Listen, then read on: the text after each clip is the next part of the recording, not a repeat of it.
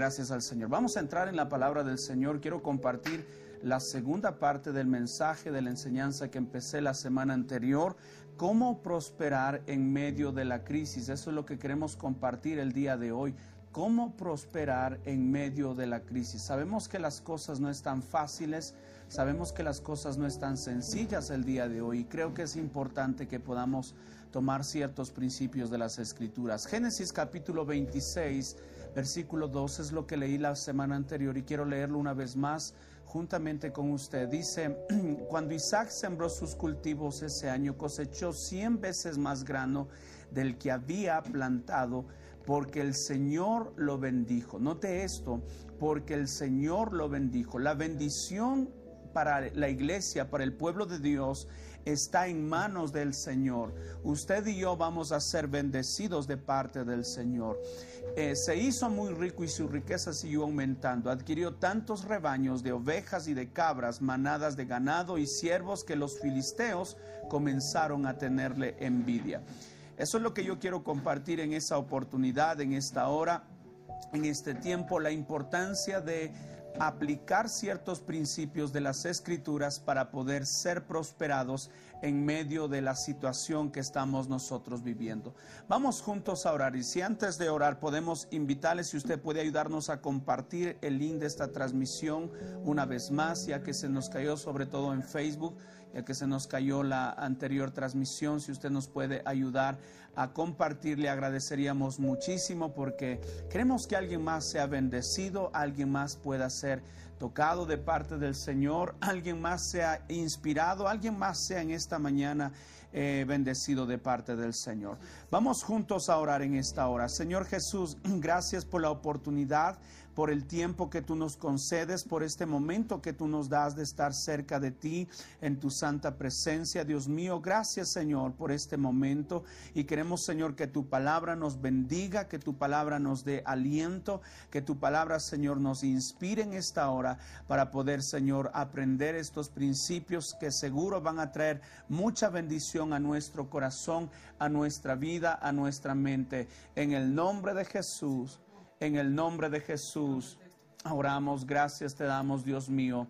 Amén, gloria al Señor, gloria al Señor. Puede acomodarse por allí, le invito que usted pueda tomar un, esfero, pueda tomar una, un, un, lapicero para que usted pueda apuntar este mensaje que de seguro le va a traer mucha, mucha bendición a su vida.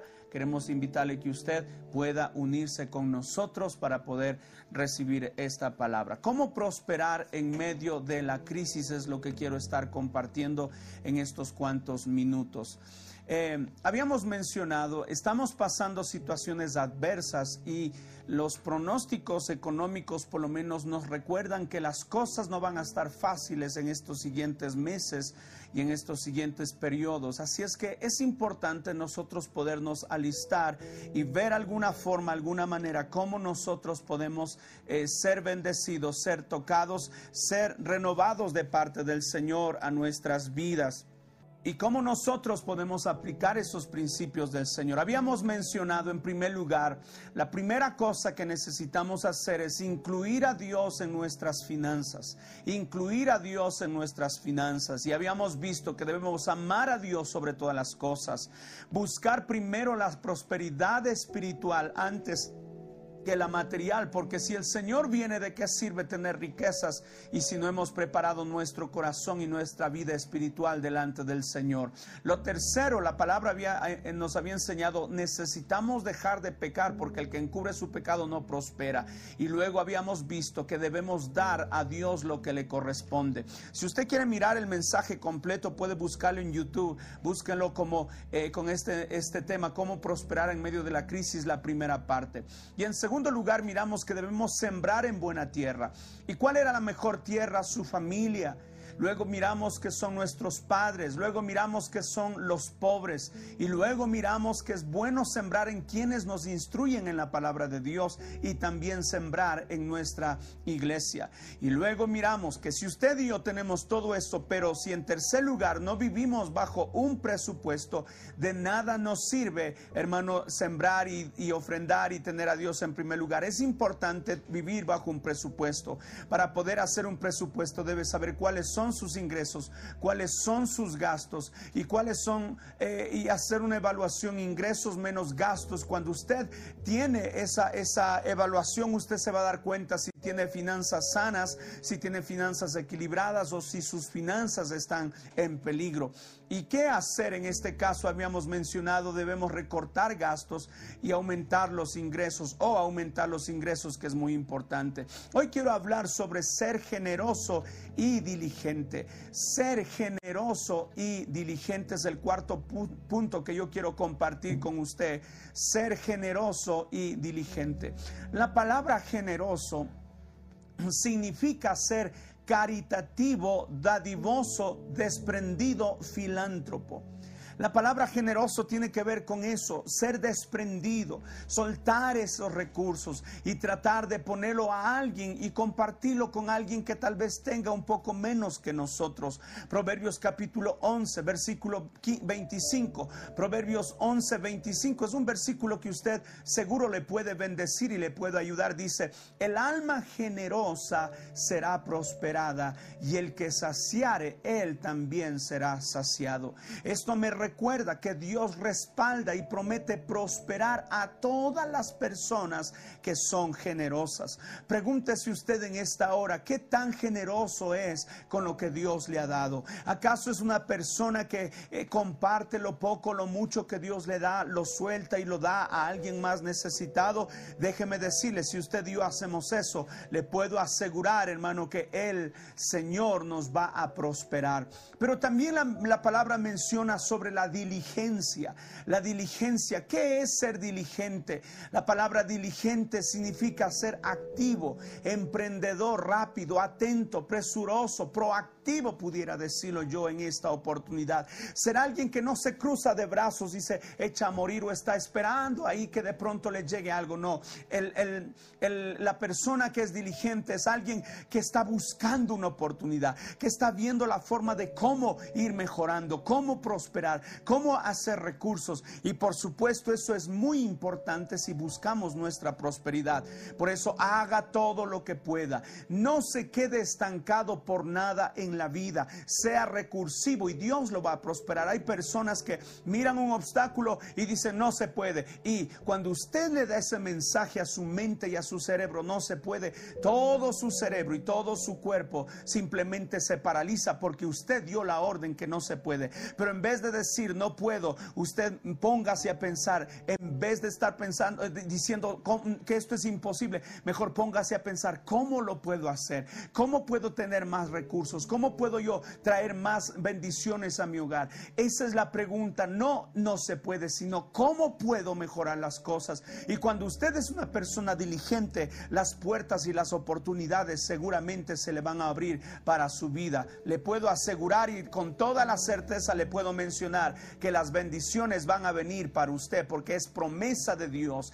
El que es perezoso, dice, el alma del perezoso desea, Proverbios 13:4, el alma del perezoso desea y nada alcanza. ¿Por qué? Porque está cruzado de brazos, esperando a ver quién hace algo por él. Mas el alma de los diligentes será prosperada. El alma de los diligentes será prosperada. Haga todo lo que pueda y el Señor le va a ayudar. Y en quinto lugar, tal vez aquí es donde me voy a detener un poquito más. En quinto lugar, quiero animar la iglesia del Señor a ser emprendedor. Ser emprendedor. Quiero ponerle esto en su corazón, ser una persona que emprenda, una persona que se lance, una persona que esté dispuesto a hacer algo. Oh hermano, estos, estos meses debería darnos una gran lección la vida. Lo que está sucediendo por lo menos dentro de nuestro contexto, dentro de nuestra nación, es muy lamentable, es muy triste que está, lo que está sucediendo el día de hoy. Cómo eh, las grandes corporaciones, eh, y empresas están despidiendo de una forma cruel y miserable a sus trabajadores. Y como liquidación, a pesar de tantos años de trabajo, simplemente a muchos les dijeron gracias o a otros les dieron lo que yo pudiera considerar peor que una caridad. Y algo sí he pensado muy seriamente en este tiempo. Mientras usted se desvive dando su tiempo, su esfuerzo, su energía, trabajando para otros, usted hermano no solamente da su esfuerzo, su energía y su tiempo, usted está dando sobre todas las cosas el recurso más grande que tiene el ser humano, que es la vida, que es el tiempo. Si hay algo que usted nunca va a poder recuperar, son los años de vida. Y usted tal vez pasa 5, 10, algunos pasaron 20, 30 años y les despidieron simplemente diciéndoles gracias. Y esto nos debe hacer pensar y meditar. ¿Vale la pena, hermano, empezar o estar preocupados en servir a otros sabiendo que en cualquier momento nos pueden despedir como cualquier cosa? Y esto me hace pensar que creo es el momento que alguien tiene que lanzarse a ese mundo del emprendimiento, a ese mundo de empezar algo propio, algo por su propia cuenta. Proverbios 21:5 dice, los planes bien pensados y el arduo trabajo, mire, los planes bien pensados el idearse, el pensar, el meditar en hacer algo, eh, buscar la forma de cómo invertir, dice, eso nos va a llevar a la prosperidad, llevan a la prosperidad, pero los atajos tomados a la carrera producen a la, a la pobreza, conducen a la pobreza. Cuando nosotros, hermano, ideamos, planificamos, nos organizamos, buscamos emprender, siempre nos va a llevar a la prosperidad. La diligencia, hermano, provoca el emprendimiento. Por lo menos adelante, anteriormente decíamos, diligente es eso, ser emprendedor. La diligencia va a provocar el emprendimiento. Y hay una, un, un versículo maravilloso en Marcos capítulo 6, versículo 34 en adelante, dice las escrituras, y salió Jesús. Yo quiero que note, estas historias nunca la hemos visto tal vez desde este enfoque, pero cuando yo lo escuché y, y lo miré, wow, me tocó el corazón. Dice, y salió Jesús y vio una gran multitud y tuvo compasión de ellos. Dice, tuvo compasión de ellos. Voy a cambiarme de micrófono tal vez para tener una mejor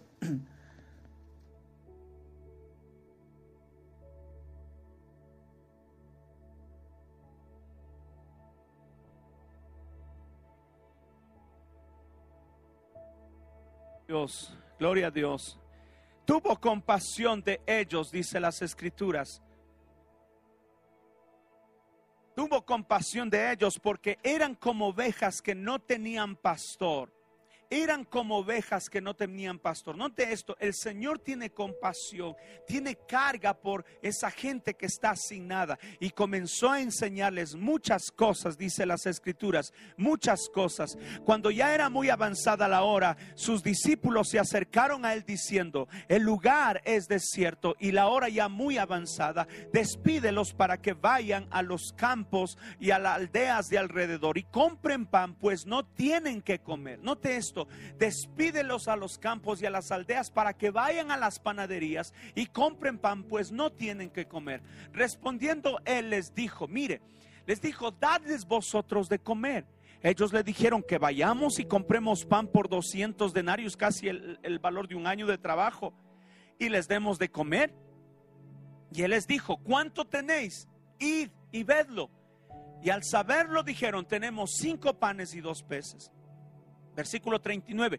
Y les mandó que hicieran recostar a todos por grupos sobre la hierba verde. Y se recostaron por grupos de ciento en ciento y de cincuenta en cincuenta. Entonces tomó los cinco panes y los dos peces y levantando los ojos al cielo bendijo y partió los panes y dio a sus discípulos para que los pusiesen delante y repartió los dos peces, los, eh, los dos peces entre todos y comieron todos y se saciaron y recogieron de los pedazos doce cestas llenas y de lo que sobró de los peces y los que comieron eran cinco mil hombres, cinco mil hombres.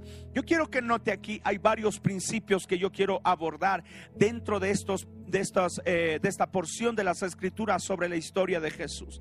En primer lugar, Jesús mira una necesidad y cuando Él mira una necesidad, buscó resolver la necesidad de esas personas. Lo primero que Jesús hace es resolver la necesidad de las personas. Mire, para suplir esa necesidad, Jesús emprendió la mejor panadería del desierto. Nosotros necesitamos observar cuál es la necesidad de las personas el día de hoy. ¿Qué es lo que la gente está necesitando el día de hoy? ¿Qué es lo que las personas están buscando el día de hoy? Hay algo que ellos están buscando y que de pronto nosotros tenemos y que no, no, no lo hemos podido entregar a ellos. ¿Qué es lo que la gente necesita? En el día de hoy surgió el emprendimiento, por ejemplo, de mascarillas. En todo lugar usted encuentra gente haciendo mascarillas. ¿Por qué? Porque esa era la necesidad y cuando se escaseó todo en las farmacias, la gente miró, hay que suplir esta necesidad y empezaron a hacer mascarillas. Pero mi pregunta es, ¿qué sucederá más adelante cuando esa necesidad vaya disminuyendo? Porque eso no va a ser para toda la vida. Ese emprendimiento se debe modificar para que sea sostenible en el futuro. Quiero decirle en esta hora, puede haber emprendimientos temporales, claro que puede haber emprendimientos temporales, pero mientras lo está haciendo, mientras está en ese emprendimiento temporal, ocupe horas para pensar, meditar, qué necesidad puedo suplir aquí en mi comunidad, qué necesidad puedo yo tratar de suplir aquí a la gente en mi barrio, en mi comunidad, en esta ciudad. Cuando usted, hermano, está tal vez con ese emprendimiento temporal, vaya haciendo ocupe horas extras para diseñar algo nuevo. Pero quiero decirle en esta hora, usted puede mirar, analice, verifique, observe, piense, medite cuál es la necesidad que tiene nuestra gente. Y Jesús miró una necesidad y miró a la gente, dice, están con hambre, necesitamos darles pan y emprendió la mejor panadería. Número dos. Jesús emprendió esa panadería. Lo estoy haciendo metafóricamente, por supuesto, estoy extrayendo estos versículos. Pero Jesús resolvió y puso esta panadería, pero lo hizo de forma diferente. Note esto, esto es la clave, es muy clave, muy importante. Mire, los discípulos tenían resuelto el asunto. Pues ellos decían, deja Señor que la gente vaya a las panaderías de las aldeas. Hay bastantes panaderías que la gente, es decir, hay harta competencia, hay hartos lugares donde hacer pan. Pero Jesús toma la decisión, no, no, no, no. Si voy a hacer algo, no voy a hacer algo igual que el resto. Voy a hacer algo mejor que la competencia. Por eso el segundo punto me lleva a esto. Debemos diferenciarnos de la competencia. Debe usted buscar la forma de ser distinto, de ser diferente. Cuando usted emprende, mire la necesidad y tal vez usted dice, no, pero hay otras personas que ya están supliendo esa necesidad. Le puedo decir algo. Ahora piense y mire cómo puede suplir de mejor forma esa necesidad, haciendo algo mejor que lo que ya se está haciendo. Y usted va a poder tener una ventaja sobre los demás. En tercer lugar, empiece con poco, pero empiece. Empiece con algo sencillo, pero empiece. Muchas veces nosotros estamos más preocupados en detalles o tratar de hacer algo grandioso, algo espectacular y a veces decidimos no empezar. Usted mira en esta historia, dice la Biblia, ¿qué es lo que tienen? Tenemos cinco panes y dos peces. No necesita empezar en grande. Y más, si es un medio que no conoce mucho, con más razón empiece de a poco. Empiece de a poco. Vaya aprendiendo a medida que pase el tiempo de los errores y de cosas pequeñas. Cinco panes y dos peces. Era algo pequeño que si se perdía no era mucha la pérdida. A veces nosotros cometimos esos errores y tal vez nosotros en su momento cometimos ese error tratar de empezar algo de lo grande. Y asimismo empezamos algo de lo grande. Cuando fracasamos, fracasamos a lo grande. Y fue grande la pérdida. Pero estos principios de Jesús nos enseñan, no necesitas grandezas, solo necesitas empezar con lo que tiene. Tienes algo poco, empieza con eso. Tienes una pequeña cosa, empieza con eso. Pero empieza, empieza, empieza. Por eso el primer punto que yo enseñaba es, debes involucrar a Dios en tus finanzas. Si tú estás en medio de todo eso y tú recuerdas, Era algo pequeño, pero ellos lo pusieron en las manos de Jesús. La bendición de Jesús es lo que puede traer y marcar la diferencia. La bendición de Jesús. Pero empieza con poco. En cuarto lugar, necesitas armar un sistema. Necesitas armar un sistema. Mira, Jesús hizo acostar, dice la Biblia, a grupos de 100 en 100 y de 50 en 50. Tenemos que tratar de resolver no solo cómo vamos a producir lo que queremos producir, sino cómo lo vamos a distribuir. El emprendimiento que nosotros en algún momento tuvimos fue justamente eso. Producíamos, pero no habíamos eh, tenido esa precaución de saber cómo lo vamos a distribuir si hace algo, querido, no es para que usted mismo lo consuma, no tiene sentido. Si usted hace algo es para que otras personas, clientes suyos, empiecen a consumir. Por lo tanto, no solamente se trata de sacar algo, sino de ver la forma de cómo, desde la materia prima, cómo puede pasar un proceso hasta que llegue el punto de la distribución frente a sus clientes. Es importante que usted arme un sistema. Tal vez usted dice, no sabría cómo hacerlo. Busque ayuda, busque consejo, busque asesoramiento, busque cursos de educación financiera que le pueden ayudar en esas áreas. Pero le puedo decir, cuando usted tiene ese sistema y dentro del sistema tiene que ver mucho la importancia de lo que es el asunto administrativo, cómo administrar, etcétera. Y eso le va a ayudar a salir con éxito.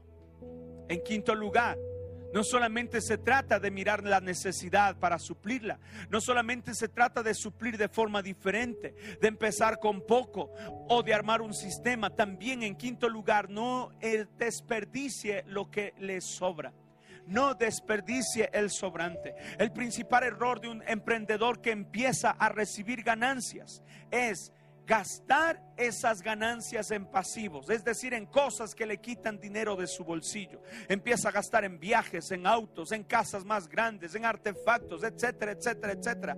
Y por ende, por supuesto, sus ingresos eh, eh, crecieron y aumentaron, pero también sus gastos y allí se nos va toda la bendición.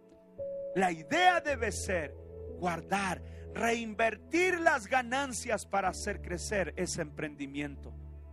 Oh hermano, cuando el emprendimiento haya crecido en una buena magnitud, entonces usted se puede dar la buena vida que se lo merece. Pero mientras está empezando, mientras está iniciando, usted necesita tener cuidado e invertir, no gastar, sino reinvertir. Y dice la Biblia que recogieron todo lo que lo que lo que sobró, recogieron. Lo guardaron no lo desperdiciaron, no lo tiraron por allí a la calle o a la basura, no, lo recogieron. No hay que desperdiciar el sobrante. Y en sexto lugar, hermano, esto es importante, creo, hay que vivir una vida con pasión. Hay que vivir una vida con pasión. Lo que movió a Jesús a hacer todo esto fue la compasión. Versículos antes dice que fueron a un lugar desierto, pues no tenían tiempo ni para comer. Estaban bien ocupados, bien cansados, pero hay algo que movía el corazón de Jesús. Era la compasión. ¿Qué es la compasión? Es el sentimiento de tristeza que produce el ver padecer a alguien y que lo impulsa a suplir esa necesidad y tratar de remediarlo o evitarlo. ¿Cómo? No sé cómo es lo que usted mira, pero hay tanta necesidad. Estamos hablando de emprendimiento. Hay tanta necesidad, pero para suplir esa necesidad debe haber algo, un motor dentro de usted que es la pasión, que lo debe mover, porque esa pasión le va a ayudar cuando las cosas no estén saliendo tan bien. Esa pasión va a ser el motor que lo va a tener activo cuando no tenga lo suficiente, tal vez ni siquiera para pagar lo que está gastando. Esa pasión le va a ayudar a levantarse motivado todos los días para ir a su emprendimiento. Debe haber y debe ponerle pasión en su corazón, porque eso nos va a mover en momentos de dificultad y de desánimo. Viva con pasión. Jesús hacía las cosas con pasión. Jesús no estaba pensando, oh, tengo que alimentar a tanta gente, qué pereza. ¿Por qué a mí? No, no, no. Él lo hacía con tanto gusto, tenía compasión, tenía misericordia. Lo hacía con amor, con fuerza. Y por eso las cosas le salían bien. Y en séptimo lugar, evite invertir todo en un solo lugar. Dice la Biblia que colocaron en doce cestas distintas lo que sobró. No colocaron en una sola. Eclesiastés 11:12 en la nueva traducción viviente, este es un versículo hermoso, dice, coloca tus inversiones en varios lugares. Coloca tus inversiones en varios lugares porque no sabes qué riesgo podría haber más adelante. No sabes lo que puede ocurrir más adelante. Y si tú colocas tu inversión en un solo lugar, puedes perderlo todo. Casi cualquier tipo de empresa, déjeme decirle, puede fracasar. Y estos días eso nos ha enseñado. Empresas aparentemente sólidas y poderosas han tenido que cerrar, han tenido que clausurar, han, entrado en bancarrota, han tenido, hermano, que simplemente liquidarse. ¿Por qué? porque toda empresa puede fracasar, todo negocio, todo emprendimiento puede fracasar. Pero si, y si nosotros ponemos toda nuestra esperanza en un solo lugar, podemos algún momento terminar lamentándolo. Pero si emprendemos, empezamos a emprender y empezamos a invertir en un lugar, ya levanté esto, voy a levantar otra cosa, voy a levantar otra cosa. Le puedo asegurar que si usted pone en distintos lugares, si uno fracasa, otro le puede dar resultado. Por eso es importante, mire ellos, Jesús les dijo, no pongan en una sola canasta, pongan en doce canastas porque hay que diversificar, no hay que confiarnos de un solo lugar. ¿Qué tal que una se, se vire y se riegue y se perdió todo? Pero dijeron, vamos a poner en 12, porque si uno o dos se viran, nos quedan 10 todavía, nos quedan 11 todavía, y por eso nosotros no vamos a perder, no vamos a fracasar. Mire, principios importantes en el momento de empezar a emprender. Cosas muy importantes y, y partidos de las escrituras, de la vida misma de Jesús. Si usted, hermano, es fiel al Señor, si usted ha involucrado al Señor en sus finanzas, si usted, hermano, ha puesto, está sembrando en buena tierra, si usted acaso tiene un presupuesto, si usted es diligente, si es generoso, pero si usted no tiene otras fuentes de, ingresos, ¿cómo puede prosperar? ¿Cómo va a prosperar? Es mi pregunta. Creo que es importante nosotros ir armando este, estas gradas o estos pasos a seguir para poder prosperar, porque Dios quiere que usted y yo seamos prosperados. En sexto lugar, no solamente se trata de emprender, también es importante empezar a evitar las deudas. Es muy importante empezar a evitar las deudas. No tenga deudas pendientes con nadie, dice Romanos 13:8. No tengan deudas pendientes con nadie, a no ser la de amarse unos a otros. De hecho, quien ama al prójimo ha cumplido la ley. Hay una serie de enseñanzas, hermanos, que podemos aprender de la Biblia sobre las deudas lo que podría ser muy útiles en nuestras finanzas, en nuestra prosperidad, en nuestro crecimiento. Hay personas que Dios les ha bendecido y han seguido todos estos cinco pasos anteriores, pero a veces por meterse en deudas y sobre todo deudas innecesarias, terminaron perdiéndolo todo. Aunque tenían la bendición de Dios, aunque sembraban en buena tierra, aunque tenían presupuestos, aunque de pronto tenían esa, esa diligencia, esa generosidad, y aunque eran emprendedores, pero las deudas los llevó a perderlo casi, casi todo, casi todo. Déjeme hablarle de algunos consejos sobre las deudas. Déjeme ponerle en su corazón algunos consejos. En primer lugar, Dios suplirá sus necesidades, no su codicia. Dios suplirá sus necesidades, no su codicia. Filipenses 4:19 dice, así que mi Dios les proveerá todo lo que necesiten. Todo lo que necesiten conforme a las gloriosas riquezas que tienen en Cristo Jesús. La Biblia es clara, dice Dios proveerá lo que necesite, pero no significa que vaya a darle el dinero que necesita para pagar algo que compró guiado por la codicia, guiado por el impulso, guiado nada más por esa satisfacción loca de ese momento. Dios suplirá sus necesidades, pero jamás alcahueteará su comportamiento imprudente.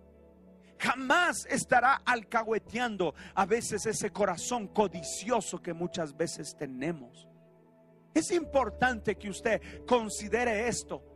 Y cuando usted está pensando en una vida libre de deudas, recuerde siempre tener cuidado en adquirir lo que necesita no cosas que de pronto no son necesarias. Número dos, pague lo que debe. Pague lo que debe. Salmos 37, versículo 21. Dice, los malvados piden prestado y no pagan. Voy a leerlo de nuevo porque parece que no lo leyó conmigo. Los malvados piden prestado y no pagan, pero los justos dan con generosidad. En otras palabras, las personas que no están cerca de Dios no son bondadosas ni caritativas, sino que les encanta pedir prestado, pero luego salen corriendo y se esconden para no pagar si va a pedir un préstamo, querido, debo instarle y aconsejarle en el nombre del Señor. Debe pagar lo que no es suyo. ¿Por qué razón, pastor, tengo que hacerlo? Si yo me hice el vivo y me saqué la vuelta. No, no, debe hacerlo porque Dios no te va a bendecir cuando no has pagado lo que has pedido. En tercer lugar, evita ser garante. Evite ser un garante.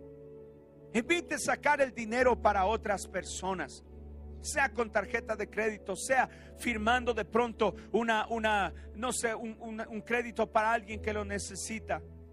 Puedo decirle, por supuesto, hay gente que es responsable, gente que han sido personas leales y han cumplido al pie de la letra esos compromisos financieros, pero hay otras personas que tal vez usted ni conoce y usted está queriendo empeñar su palabra por ellos. Evite ser garante. Proverbios 11:15, es peligroso dar garantía por la deuda de un desconocido. Por la deuda de un desconocido es más seguro no ser fiador de nadie. Si usted no lo conoce, evite hacer esos préstamos. Evite, hermano, estar metiéndose. Y estos versículos nos habla de hacernos deudas ajenas. Acá nos aconseja que es sabio mejor no hacerlo. Y si lo hace, sepa a quién lo hace. Pues no todos son responsables, no todos son cumplidos. Y puede que termine usted pagando la deuda que no son suyas. He conocido tantos casos de personas que terminaron pagando deudas que no disfrutaron, dineros que no gastaron, dineros que no llegó a su bolsillo, pero tuvieron que sacar aún de la comida de sus hijos para pagar deudas que no fueron de ellos. Evite ser un garante. En cuarto lugar, en cuarto lugar, evite hacer deudas, en especial las malas deudas. Pastor, ¿hay buenas deudas y malas deudas? Por supuesto que sí. ¿Cuáles son las buenas deudas? Las buenas deudas son aquellas que de pronto le pueden ayudar a emprender, le pueden ayudar a, armar un proyecto que usted ya tiene claro en su mente. Proverbios 22, 7 dice, los ricos son los amos de los pobres y los deudores son esclavos de sus acreedores. Cuando usted se endeuda, hermano, termina trabajando y ganando dinero para poder pagar esa deuda, mas no para mejorar su calidad de vida, como Dios quiere que sea. Esa es la razón principal para la que debemos evitar las malas deudas. A veces nosotros hasta, no sé, una libra de arroz vamos a la tienda a fiar. Evite esas deudas. Evite esas deudas. Es mejor tratar de reunir, es mejor tratar de ahorrar, es mejor tratar de recopilar a lo largo de un tiempo y usted va a ver que puede comprar algo sin haber hecho una deuda y lo puede comprar a mejor precio sin estar esclavizándose por largo tiempo. Evite deudas porque eso le pueden destruir sus finanzas. A veces terminamos comprando un teléfono que vale, no sé, 200 dólares, pero como compró a crédito, termina pagando 400 dólares, el doble de lo que costaba. ¿Por qué? Porque no supimos nosotros tener esa sabiduría de programarnos, lo que habíamos aprendido anteriormente de nosotros tener un presupuesto. No presupuestamos eso y terminamos pagando el doble. Lo que podía comprar dos teléfonos se compró uno porque no supo ser sabio. En vez de eso, vaya usted ahorrando, pagándose como si ya tuviera el teléfono y cuando usted ya tenga esos 200, entonces vaya y sáqueselo y cómpreselo de forma al contado y usted se va a evitar esas deudas. En quinto lugar, quiero decir, hermano, es importante pagar impuestos y ayudar al gobierno. Usted dirá, pastor, pero con todo lo que está pasando en nuestra nación, ¿vale la pena? Hermano, eso es un asunto de ellos. Ellos van a tener que dar cuentas a Dios, pero usted y yo somos llamados a ser responsables con nuestros gobiernos. Romanos capítulo 13, versículo 5, así que es necesario someterse a las autoridades, no solo para evitar el castigo, sino también por razones de conciencia. Por eso mismo pagan ustedes impuestos, pues las autoridades están al servicio de Dios, dedicadas precisamente a gobernar. Paguen, versículo 7, paguen a cada uno lo que le corresponda si deben impuestos, paguen impuestos. Si deben contribuciones, paguen las contribuciones. Al que le deban respeto, muéstrenle respeto. Al que le deban honor, ríndanle honor. Estas líneas dan una importante lección sobre los impuestos y cómo estos pueden llegar a convertirse en una forma de nosotros contribuir a nuestra comunidad al poder darle los recursos que el Estado necesita para poder desarrollar las obras que sean necesarias. Pero en el momento que usted invade, en el momento que usted no lo hace, usted está privándole al gobierno de tener un recurso que puede ayudar a alguien más. Y la Biblia enseña, quiere ser prosperado, da al César lo que es del César y da al Dios lo que es de Dios. En sexto lugar, preste, si usted va a prestar a alguien dinero, porque siempre hay gente que dice, hermano, tú eres buena gente, préstame algo de dinero. El consejo es preste una cantidad que pueda perdonar preste una cantidad que pueda perdonar. Mateo 6:12 dice, perdónanos nuestras deudas como también nosotros hemos perdonado a nuestros deudores. Es bíblico. Si usted va a prestar dinero a otros, recuerde prestar una cantidad que si no le pueden pagar, usted no lo reclame. Y si no le, le pagan y usted no reclama, no le afecte a su economía. Y si es un cristiano pobre, usted debería tener cuidado en cobrar intereses.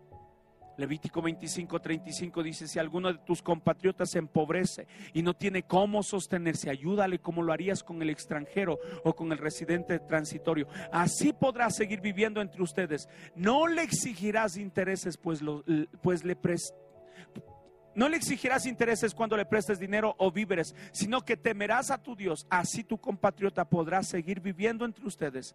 Tampoco le prestarás dinero con intereses ni le impondrás cargo a los víveres que les fíes. Tenga cuidado. Son principios eternos de las escrituras que no han pasado de moda y que pueden traerme una prosperidad hoy que tanto lo necesito.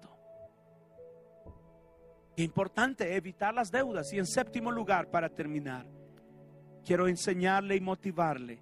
El Señor nos manda tener dominio propio.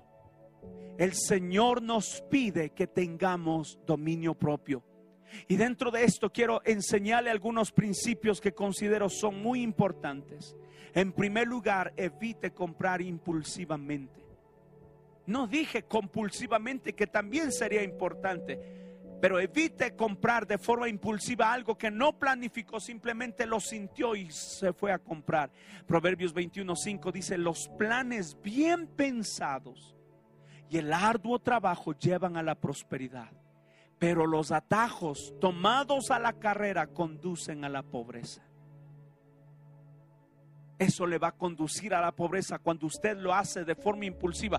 Proverbios 20:21 dice, los bienes que se adquieren deprisa al principio, los bienes que se adquieren deprisa al principio no serán al final bendecidos.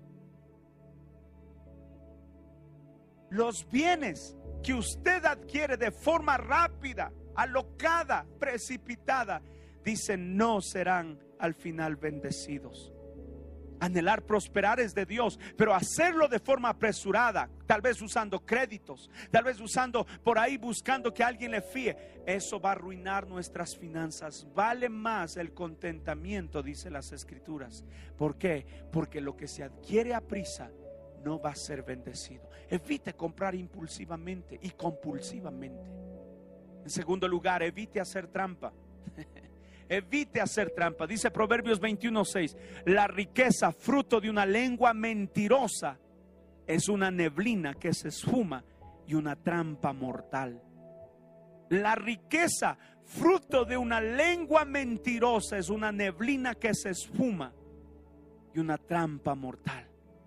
Las riquezas por medio de engaño, tarde o temprano, dice la Biblia, serán como la neblina que se van a desaparecer que se van a acabar. Por eso, hermano, si usted está diciendo, bueno, hoy voy a hacer, eh, voy a hacer trampa y a veces suelo bromear, eh, dice, hoy si tiene un comedor, hoy le voy a poner agua a la, a la sopa, nadie lo sabe, nadie lo ve. Dice la Biblia, puedes tener riqueza, pero asimismo se te va a esfumar como la neblina se te va a ir de las manos. Sea honesto, no haga trampa. En tercer lugar, evite, evite gastar indebidamente. Proverbios 21, 20, los sabios tienen riquezas y lujos. Mire, los sabios tienen riquezas y lujos, pero los necios gastan todo lo que consiguen. Y aquí es importante aplicar el principio del ahorro. ¿Cuántas veces aconsejamos a la iglesia, hermano? Hay que ahorrar, hay que ahorrar. Uno nunca sabe lo que puede pasar. Y muchos dijeron, no, no pasa nada, la vida estamos bien. Y el día de hoy, como decimos en nuestra nación, se están comiendo la camisa. ¿Por qué? Porque se gastaron todo lo que consiguieron. Pero los sabios, dice, tienen riquezas y lujos. Un sabio no desperdicia comprando de más y aprovecha al máximo lo que adquiere. Jesús guardó la comida que sobró, recuerda eso, no desperdició nada, Él lo guardó. Él estuvo dispuesto a evitar gastos que no se debían tener de forma indebida. Y en cuarto lugar, evite despreciar la disciplina. Y pastor, ¿qué tiene que ver esto con lo que estamos aprendiendo? Proverbios 13, 18 dice, el que desprecia, el que desprecia la disciplina, sufre, sufre pobreza y deshonra. El que atiende la corrección recibe grandes honores. El deseo cumplido endulce el alma, pero el necio detesta alejarse del mal. Es importante que debemos nosotros apartarnos de la indisciplina y la necedad. Debemos admitir que hay cosas que no sabemos por tanto, necesitamos corrección, disciplina. Acepte que usted no lo sabe todo, que no lo puede todo. Acepte que usted necesita del consejo de alguien. Acepte que usted necesita que alguien le ayude, que alguien le asesore, que alguien le pueda instruir. Acéptelo en esta hora. Porque cuando usted no acepta consejos, no acepta la disciplina, no acepta la corrección, le va a llegar la pobreza, le va a llegar la deshonra he compartido en esta hora. He compartido en esta hora siete principios importantes. Siete cosas que considero personalmente pueden marcar una diferencia en su vida. Incluir a Dios en las finanzas, sembrar en buena tierra, vivir bajo un presupuesto, ser generosos y diligentes, ser emprendedores, evitar las deudas, tener dominio propio. En esta hora le puedo asegurar con todo el corazón que Dios quiere que usted sea prosperado. Deuteronomio capítulo 8, termino con este texto, dice, recuerda al Señor tu Dios, porque es Él quien te da el poder, el poder para producir esa riqueza Así ha confirmado hoy el pacto que bajo juramento hizo a tus antepasados. Estoy completamente seguro que este tema de la prosperidad no es algo incorrecto. Por el contrario, cuando lo vemos desde la luz de la palabra, empezamos a sentir cambios en nosotros. Y esto nos va a permitir ver más allá de lo que el hombre ve porque el hombre ve nada más lo que está frente a nosotros. Pero hay algo más allá de eso y es la bendición sobrenatural de Dios para estos momentos de crisis. ¿Cómo prosperar en medio de la crisis? Es la pregunta. Yo quiero que usted revise si necesita volver a hacerlo. Revise estos cinco, estos siete principios. Estos siete principios que le pueden llevar a usted a una bendición siete pasos que lo van a ayudar a prosperar en medio de la crisis. Yo quiero orar por alguien, quiero orar por una familia que hoy está necesitada, que hoy tal vez está bajo presión y está sin saber cómo va a salir de esto. Quisiera orar por usted y decirle, mi amado hermano, mi amada hermana, vamos juntos a ponernos en la presencia de Dios y pedir que sea el Señor mismo ayudándonos que sea el Señor mismo ayudándonos para poder aplicar todos estos principios, para poder aplicar toda esta palabra, para poder aplicar todas estas verdades que sabemos nosotros nos van a ayudar. Si está con su familia allí, quisiera orar por ustedes. Quisiera orar por ustedes. Si usted no escuchó esta eh, escuchó solo esta segunda parte y no escuchó la primera, le invito, busque en YouTube la primera parte de este mensaje que seguro le va a bendecir. Señor, he predicado tu palabra una vez más. He compartido, Señor, estos principios eternos. Y tu palabra mismo enseña, cielo y tierra pasará, más tu palabra no pasará. Más tu palabra no pasará. Y estos principios, Señor, no van a pasar de moda, sino que al contrario, hoy más que nunca van a prevalecer sobre los otros principios. Van a prevalecer aún sobre los principios económicos y financieros de este mundo. Nos van a llevar a vivir una dimensión gloriosa, una dimensión de abundancia, una dimensión de prosperidad.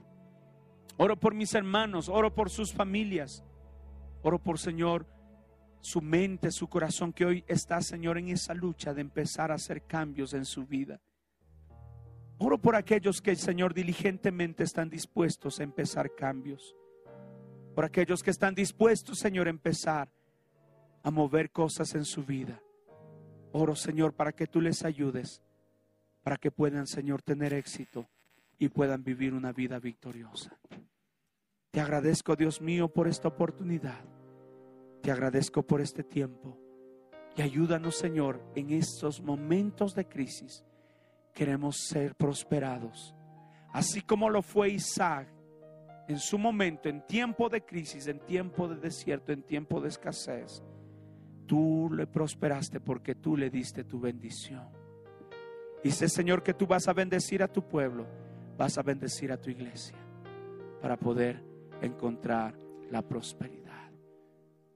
En el nombre de Jesús. Gracias.